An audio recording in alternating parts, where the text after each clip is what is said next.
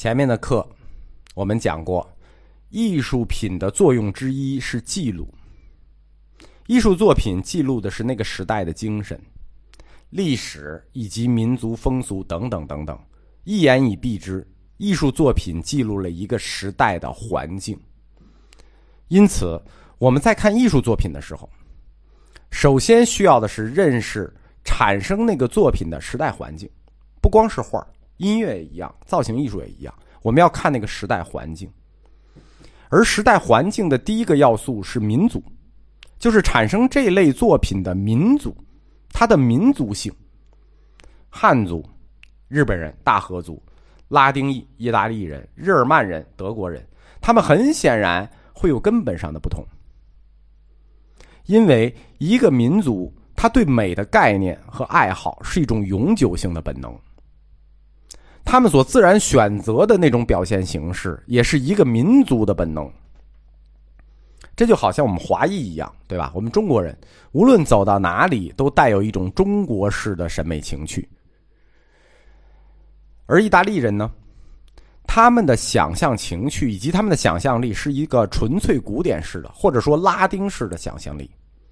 他沿袭了他们的祖先，就是古罗马人和古希腊人。这一点。不光是在绘画上呈现出来，在艺术的其他领域也能看出来，比如建筑啊、音乐。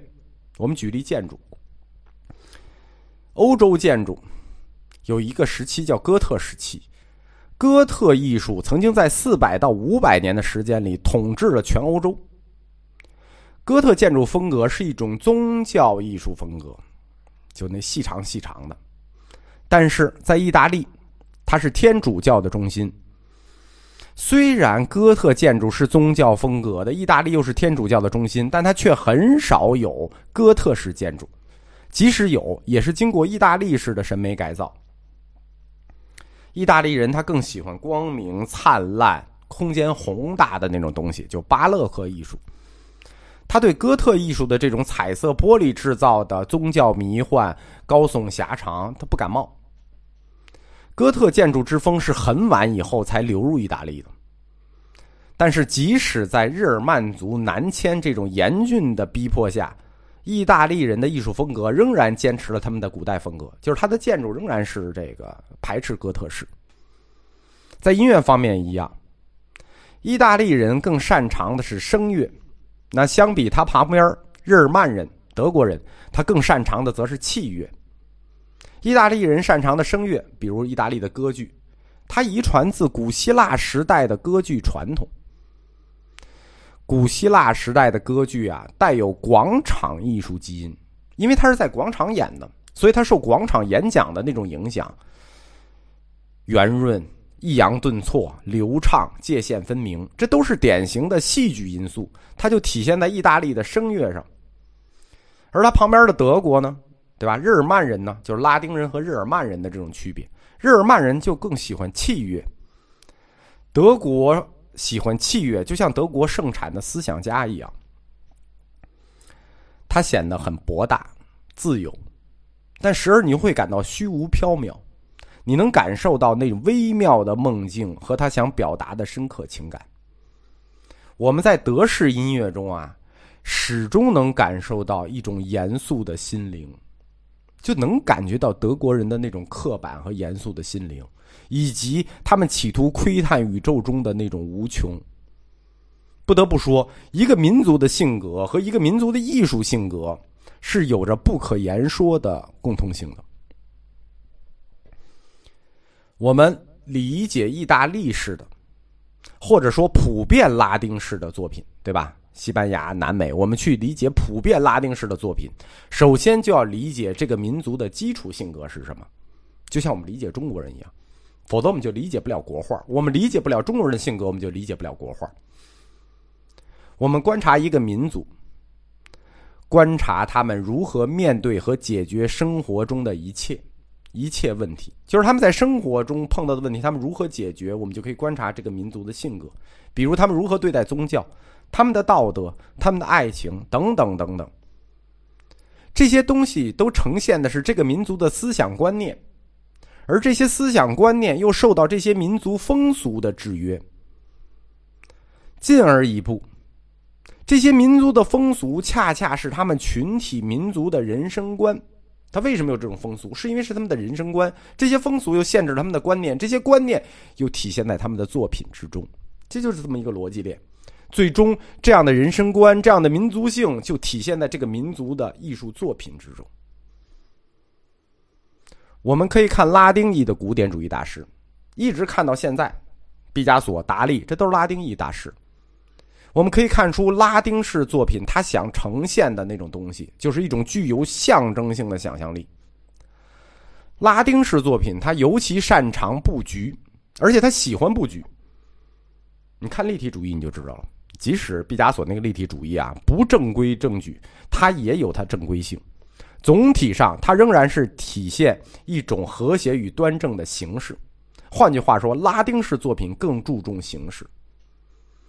而日耳曼人呢，德国人，他比意大利人要深刻啊。意大利人实际是比较浅薄的，日耳曼人擅长的是内容的深度。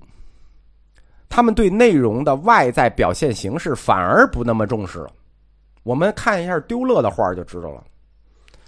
这点和拉丁人的趣味正好相反。拉丁裔主要在南欧，南欧始终是天主教文化的中心。天主教和新教他们的侧重点是不一样的。天主教文化本身就重视外在形式，它有这个传统；新教更注重精神。在这种宗教情绪笼罩下的拉丁裔，他们的审美爱好往往偏重于外部装饰，而甚于内在的生命。我们从油画来讲，即使是宗教类题材的，它纯粹宗教情绪表达的也很少，啊，这跟日耳曼就差得很远。偶像崇拜的成分多一些。意大利人比较重视画的直观意味。他不太在意画所蕴含的哲理，虽然这种特质让他们的刻画思想性显得狭窄，但不得不说也显得更加美丽，对吧？这在威尼斯画派上就体现的尤为明显。在古希腊时代里，我们前面讲过雕塑，讲雕塑啊，实际暗含了一个它艺术的中心焦点问题，就是古希腊时代艺术的中心焦点是人物。是在城邦文明中的人物，因此古希腊人他对人的了解，比对自然的了解要更多。他对文明的了解比对野蛮的了解要更多。为什么？他是城邦文明，他是人物，他当然注重人，不注重自然。他当然啊，城市也不一定比农村野蛮啊，但是他们确实对文明比对野蛮了解，因为那时候日耳曼人真的是野人啊。这种古老的基因自古希腊时代开始就一直在他们的民族性里潜伏着，一直到了文艺复兴时期的绘画，于是拉丁裔画派就呈现出和日耳曼人完全相反的审美情绪。古希腊人也盛产哲学家，就不是说就德国盛产哲学家，古希腊也盛产哲学家，还比德国早。但是哲学家和哲学家是不同的呀，对吧？那这个分类太多也太细，我们无法尽数。我们可以大而化之的去讲，就是说，古希腊哲学家和德国哲学家是什么样的区别？简单的说，意大利式的哲学家偏向于陈果老师，德国式的哲学家偏向于我。我去年讲过一门课被删了，叫《不幸福的哲学课》。当时为什么想讲这课呢？是因为陈果老师讲过一个幸福的哲学课。我当时讲，那哲学从来跟幸福不沾边儿，只有痛苦的灵魂才能孕育思想，才有伟大的哲学，对吧？意大利式的哲学家都是偏向陈果老师的，就是幸福的哲学家，幸福的哲学课。哲学家幸福不幸福两说啊，但都是幸福的哲学课，正能量。德国式的哲学家偏向于我，就是不幸福的哲学家。日耳曼族的画家呢？他们跟他们的哲学家一样，就天生自带一种不幸福的哲学气质。他们喜欢模仿，喜欢表现，但是他们模仿和表现的不像古希腊人那个雕塑那个人美、完美的人、神性、文明。日耳曼人喜欢模仿和表现的是野蛮、粗鲁、古怪、偶然性、混乱以及自然性格的那种爆发，包括很多画里那种种种你说不出来的阴郁特征，那种情感低级而又不成形，但又异常的真实。这种我们无法言说的性格啊。普遍孕育于各级生命那种渺茫又暧昧的本能之中。我我想表达的意思，你们懂了吗？对吧？就不能说的太清晰了。就是希腊人表现的是正能量、光明、完美的人，而日耳曼人表现的是真正的人，就是你的粗野、野蛮、欲望爆发。所有的生命实际都处在这种暧昧的本能之中，或者说，古希腊人喜欢神的人，而日耳曼人呢，喜欢兽的人。完美的人和神之间，这种模糊界限是古希腊雕塑的特征。我们讲，古希腊的雕塑是他一切艺术的中心，是他中心艺术支配了其他的艺术。而这种完美的人与神之间的模糊性，也是意大利人的民族性。可以说，这是一种拉丁式的自大，就是完美的人就是神。我们可以说，这是一种拉丁式的自大。但是，我们也可以说，意大利人就是这么看待世界的。他们富于想象，但是他们的情感呢，又有节制。哎，你看这是曼人那个情感表达的，他有时候就没有节制，在天地之间，他模糊了人神的界限，他是一切形式判断的权威。作为文明之源的意大利，或者说古希腊，它赋予了拉丁人一种内在的优越感。就是自在的优越感，跟我们中国人的那种优越感一样。东方文明无不发源于中国，我们那种无法克服、无法言说、自己都不愿意承认，但确实存在的那种文明的优越感，对于古希腊人来说也是，它是欧洲文明之源。因此，拉丁人在跟其他民族的人一比，气质上一下就对比的其他民族都显得非常的粗野。对，他是文明之源，他一下就显出他那种高度来，他自己就是有一种神式自大、神之迷惘。古罗马时代，凯撒出意大利征服高卢，就是法国，因此西班牙、法国、意大利这环地中海的一大圈都是拉丁裔的后代。那法国有一部分日耳曼裔，但法国这半边高卢人的这半边全是拉丁裔。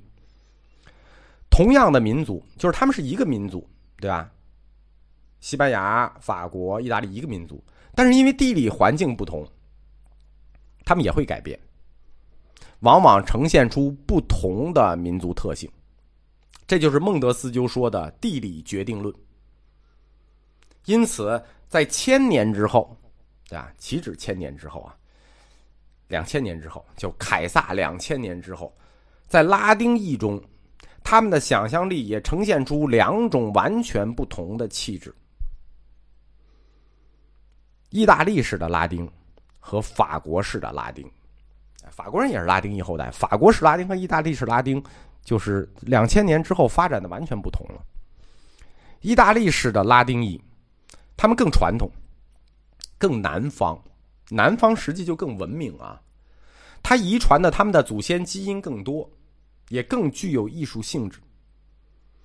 他就擅长掌握形象，所以意大利的拉丁后裔，他们特别擅长处理那些诉诸于感觉的艺术形式。什么叫诉诸于感觉的艺术形式呢？音乐就是一个感觉，绘画看的就是一个感觉。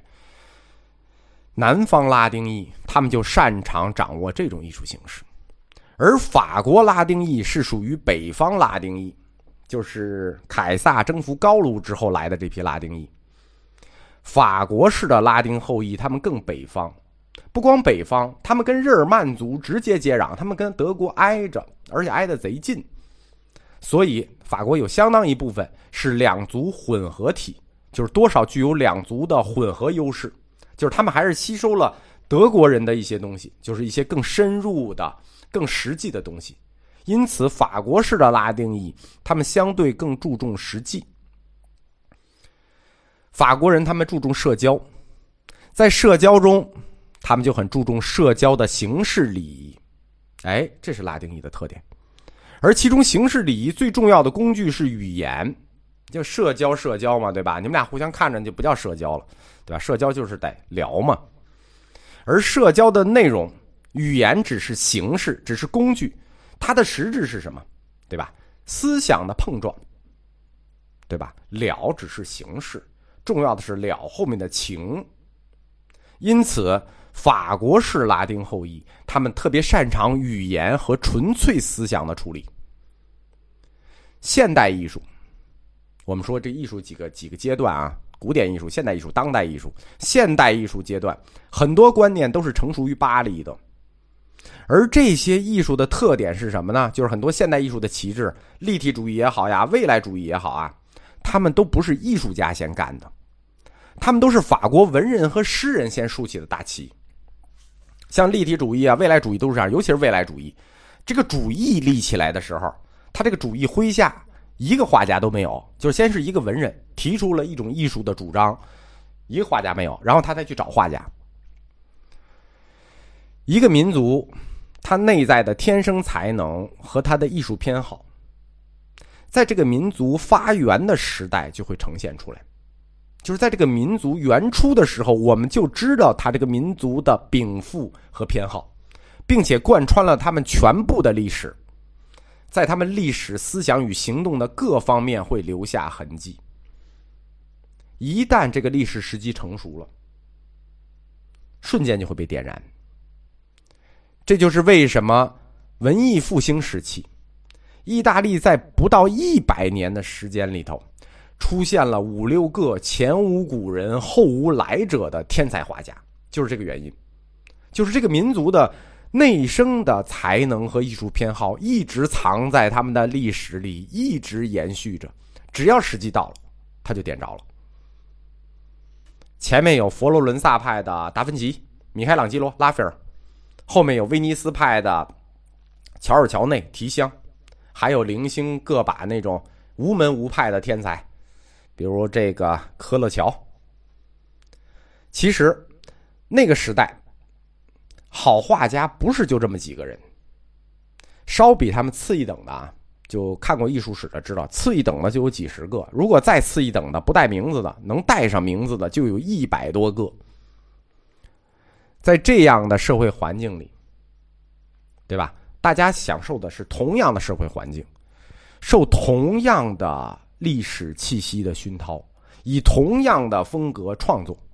那最终有的人站出来了，我们就知道了啊，达芬奇也好啊，乔尔乔内也好呀，科勒乔也好啊，他们不过是那一个时代所有画家的领袖而已，并且在文艺复兴时期啊。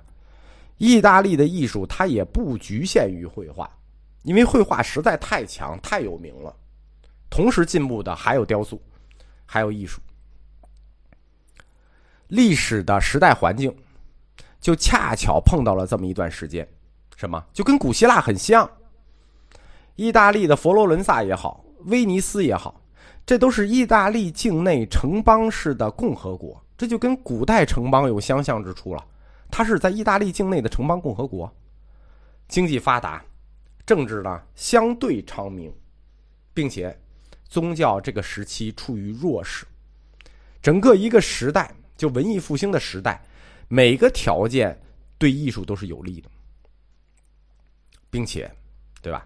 我们中国话叫“没有君子不养艺人”，什么意思？在众多的画家周围，当时还簇拥着无数个鉴赏家。评论家、艺术保护人、艺术购买者，对吧？一得得一大伙人，得有人消费艺术，有人鉴赏艺术，有人评价艺术。在更外围呢，就簇拥着广大的群众，就不光是贵族了啊，普通人。城邦共和国嘛，它就各阶层就像枣核一样，有普通人、中产阶级、小布尔乔亚、工匠、僧侣、平民，整个社会的风气。就热衷于鉴赏艺术、讨论艺术、消费艺术，因此意大利人的艺术鉴赏力是非常高的。所以，我们今天很多奢侈品，对吧？主要的奢侈品还来自于意大利。为什么？意大利人他的艺术鉴赏能力就是高。从某种意义上说，是整个城邦都参与了艺术家的创作。因此，我们不能把文艺复兴时期的艺术看作历史的幸运或偶然，说这个历史的偶然产物不是，它正是那个时代的必然产物。它已经潜伏在这个民族性格里上千年了，长期潜伏于拉丁民族各阶层的民族基因和民族才能，就是碰到了一个合适的历史时期，它就必然爆发。而且，如果他再一次遇到合适的历史时期，他必然会再次爆发，这是毫无疑问的。因此，虽然文艺复兴时期是短暂的。所以才能在那个时间出现的，好像也是短暂的，但是它是在民族里的，在性格里的。艺术爆发是暂时的，再有它还会再爆发。什么时候再爆发呢？等，这就像我们等待历史的盛世一样，对吧？不是说一个盛世接着一个盛世，贞观之治啊，文宣之治，盛世也是偶然爆发的。艺术的盛世如同文明的盛世，它出现在一个特定的时代里。盛世是由一个点开始，在一个时代里结束。艺术的盛世亦然，亦然如此。艺术不过是一个民族精神历史的一个影子，这个民族的才能才是本体。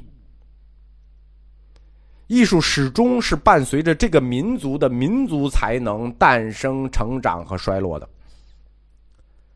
艺术的前进、变化与发展，始终也是以这个民族的才能为转移的。因此，一个民族的才能，才是这个民族艺术的必要条件。一个民族的艺术有了它，也才能诞生。这就是我们经常说的一句非常经典的话。民族的，就是世界的。